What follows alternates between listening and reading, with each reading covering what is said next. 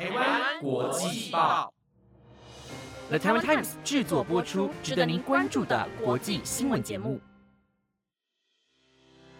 各位听众朋友，晚安，欢迎收听今天的台湾国际报，我是方怡，马上带你来看到今天一月十八号的国际新闻重点。今日国际新闻重点包括：标榜纯素，二十岁女大生食用后当场过敏性休克身亡；澳门四十四年赛马风光走入历史，员工马儿全失业；发现最古老黑洞，距离黑洞探索又更进一步；马来西亚力挺发起明信片运动，呼吁联合国接纳巴勒斯坦；日本强震后假讯息多，成立作业小组研拟对策。若你对今天的新闻有兴趣的话，那就跟着我一起听下去吧。马上带您来看到今天的第一则新闻：意大利一名对乳制品严重过敏的女子，去年一月在当地餐厅吃了据称是纯素的提拉米苏后身亡。相关单位近日证实，该品牌的提拉米苏中确实被检测出含有乳制品。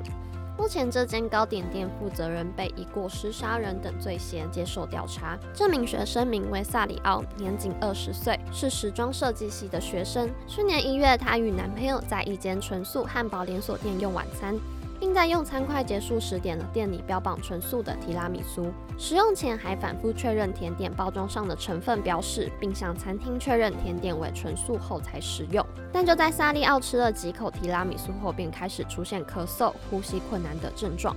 萨利奥试图将提拉米苏吐出来，也服用了随身携带的气喘药和过敏药物，最后仍因过敏性休克当场失去意识，在医院昏迷了十天后仍不治身亡。该间纯素汉堡连锁店 Flower Burger 近日对此发表声明表示。他们的提拉米苏是由另外糕点店代为生产，造成这起意外事故，十分感到抱歉。而后司法调查报告也在二零二四年一月十五日出炉，产品标签上并无标示出乳蛋白成分，但调查结果显示，该产品中含有马斯卡彭起司，而这对死者来说是非常致命的。此外，该素食连锁汉堡店对提拉米苏含有乳制品一事是完全不知情的。据悉，这间糕点店除了为 Flower Burger 提供甜点，还为米兰其他六十三家餐厅提供预制提拉米苏。现在，意大利卫生部以产品疑似含有乳制品为由，下令回收该糕点店生产的所有纯素提拉米苏，并以过失杀人等罪嫌起诉糕点店负责人。接下来带你来看到第二则新闻。澳门赛马公司近日表示，由于公司经营不善，加上赛马热度不复以往，公司不堪常年累积的二十五亿澳元亏损，正式宣布于四月一日结束营运。旗下五百七十名员工面临遣散，至于饲养的两百八十九只马匹也面临失业问题，暂定于二零二五年三月三十一日前全数转往其他地方，不排除会送至中国马术学校。另外，澳门赛马公司还表示，去年澳门赛马全年投注金额仅零点四澳元，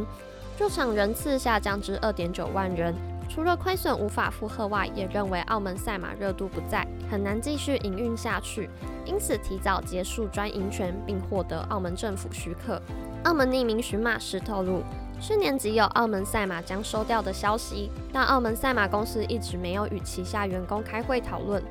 如今面临资遣命运，希望澳门赛马公司可以依法赔偿员工。而拥有一百八十年历史的新加坡赛马也在去年结束，并回收马场建公共住宅。多元娱乐竞争外加对动物保护意识抬头，赌博形式也愈发多元，导致年轻人大多不看赛马。赛马观众高龄化，外加疫情冲击，多重因素使得赛马走入历史。接下来想和你们分享我们在宇宙中的新发现。天文学家利用韦伯太空望远镜发现至今最遥远、最古老的黑洞。大爆炸后仅四亿年就存在的它，正在大口吞食宿主星系，可帮助我们了解超大质量黑洞如何迅速增长。该黑洞质量约太阳一百六十万倍，位于古老星系中，距离我们一百三十四亿光年。从周围星系吸取物质的速度，似乎比目前理论极限快五倍。在宇宙年龄不到十亿年内形成的超大质量黑洞。无法以现有理论解释。正常来说，一个黑洞质量要达到太阳质量数百万甚至是数十亿倍，需要持续进食数十亿年。因此，当天文学家在早期宇宙看到超大质量黑洞，就像在路上看到一个一百八十公分高的幼童。这些黑洞到底是吃什么长大的？促起早期宇宙超大质量黑洞形成的主要路线之一，可能是巨大冷气体跟尘埃云塌陷，立即形成质量达太阳数百万倍的大黑洞种子，快速推进原本需经历数百万到数十亿年的演化过程。但新发现的黑洞吸积物质速度可能指向另一条主要路线，即早期宇宙有些黑洞吸积速度比其他黑洞快非常多。如果这个黑洞贪婪进食约一亿年，就不必以巨大黑洞种子形式亮相。它最初可能是大爆炸后约二点五到三点七亿年诞生的一个小型恒星质量黑洞，然后以超级爱丁顿吸积模式迅速增长到韦伯望远镜观测到的质量。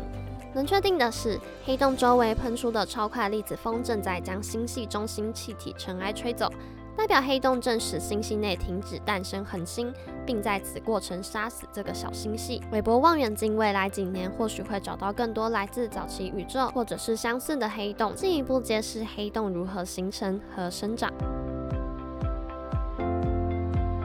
接下来带您看到第四则新闻：马来西亚力挺巴勒斯坦，发起向联合国秘书长古特瑞斯寄送特别明信片运动。首相安华呼吁联合国接纳巴勒斯坦为会员国，以色列停止迫害巴勒斯坦人民。大马人民从今天起可以在全国邮局或是大马邮政公司官网购买这款特别明信片。安华昨天也亲自执笔表达马来西亚人民支持巴勒斯坦的立场，并象征性的把明信片投进邮筒。明信片将透过大马驻联合国代表转交给古特瑞斯。以巴冲突已逾百日，马来西亚长期力挺巴勒斯坦。自以巴冲突以来，多次发起集会声援。大马除了发起明信片运动，大马邮政公司今天也发行巴勒斯坦独立特别邮票，表达对深陷炮火的巴勒斯坦人民支持。这套邮票引起大马及邮迷关注，以众人高举巴勒斯坦国旗的灰色人影作为背景，前景为单手挥舞巴勒斯坦国旗的彩色图样，首日封印有白鸽叼着象征和平的橄榄枝，双手紧握图案的贴票卡凸显对和平的坚定承诺，背景为巴勒斯坦传统头巾。最后一则新闻带你们来看到日本。日本石川县能登半岛元旦发生强震后，社群网站大量假讯息传播。日本政府为了防止今后有同样的情形发生，考虑成立由专家学者所组成的作业小组，严拟对策。根据日本放送协会 NHK 报道。能登半岛强震发生后，社群平台 X 经常有人上传与灾情有关的资讯或请求救援的留言，希望能够透过平台转载，让更多人看见，获得帮助。不过当中却有些夹杂假讯息。日本政府担心假讯息会妨碍救援行动，要求 X 平台公司删除假讯息留言。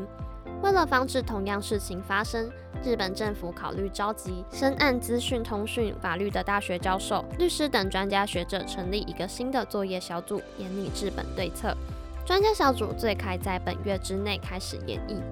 有人指出，社群网站的网络流量和粉丝追踪者数攸关收入。这种社群媒体机制和假讯息传播有关，因此新成立的专家小组讨论重点在于从制度面找出对策。不过，在抵制假讯息的同时，也有必要考虑到表现自由或者是言论自由以及国际动向等。那以上就是今天的新闻，感谢你们的收听，我是方怡，我们下次见。